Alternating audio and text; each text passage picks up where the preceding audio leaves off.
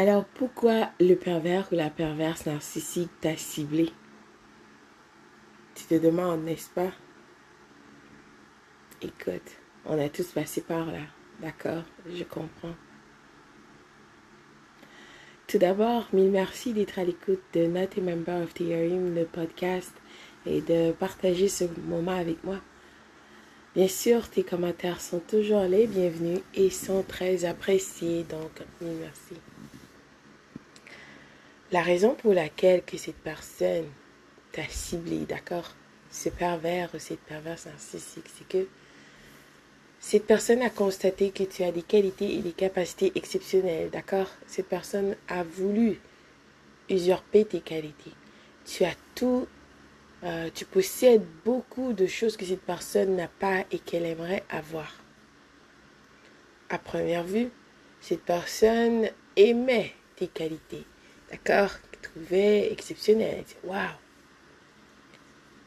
Mais euh, tu dois comprendre aussi, c'est tellement très bizarre, bien sûr, cette personne voulait les usurper, voulait les prendre comme ça, en claquant les doigts, comme si, comme ça, de telles choses pouvaient se faire.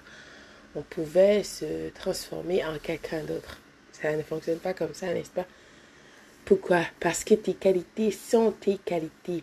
Ils ont été octroyés, d'accord, par le Créateur de tous, à toi. Il n'y a que toi comme toi, c'est-à-dire toi, unique. D'accord?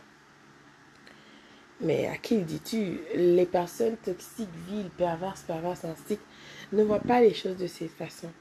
Ces personnes croient que déjà elles sont tout permises. Elles peuvent prendre tes qualités, ensuite te laisser comme ça, là, te dévaloriser te sucer, d'accord, et te jeter par terre pour morte. Mais oups. Par la suite, cette personne constatera, d'accord, qu'elle ne peut pas prendre tes qualités et te détestera.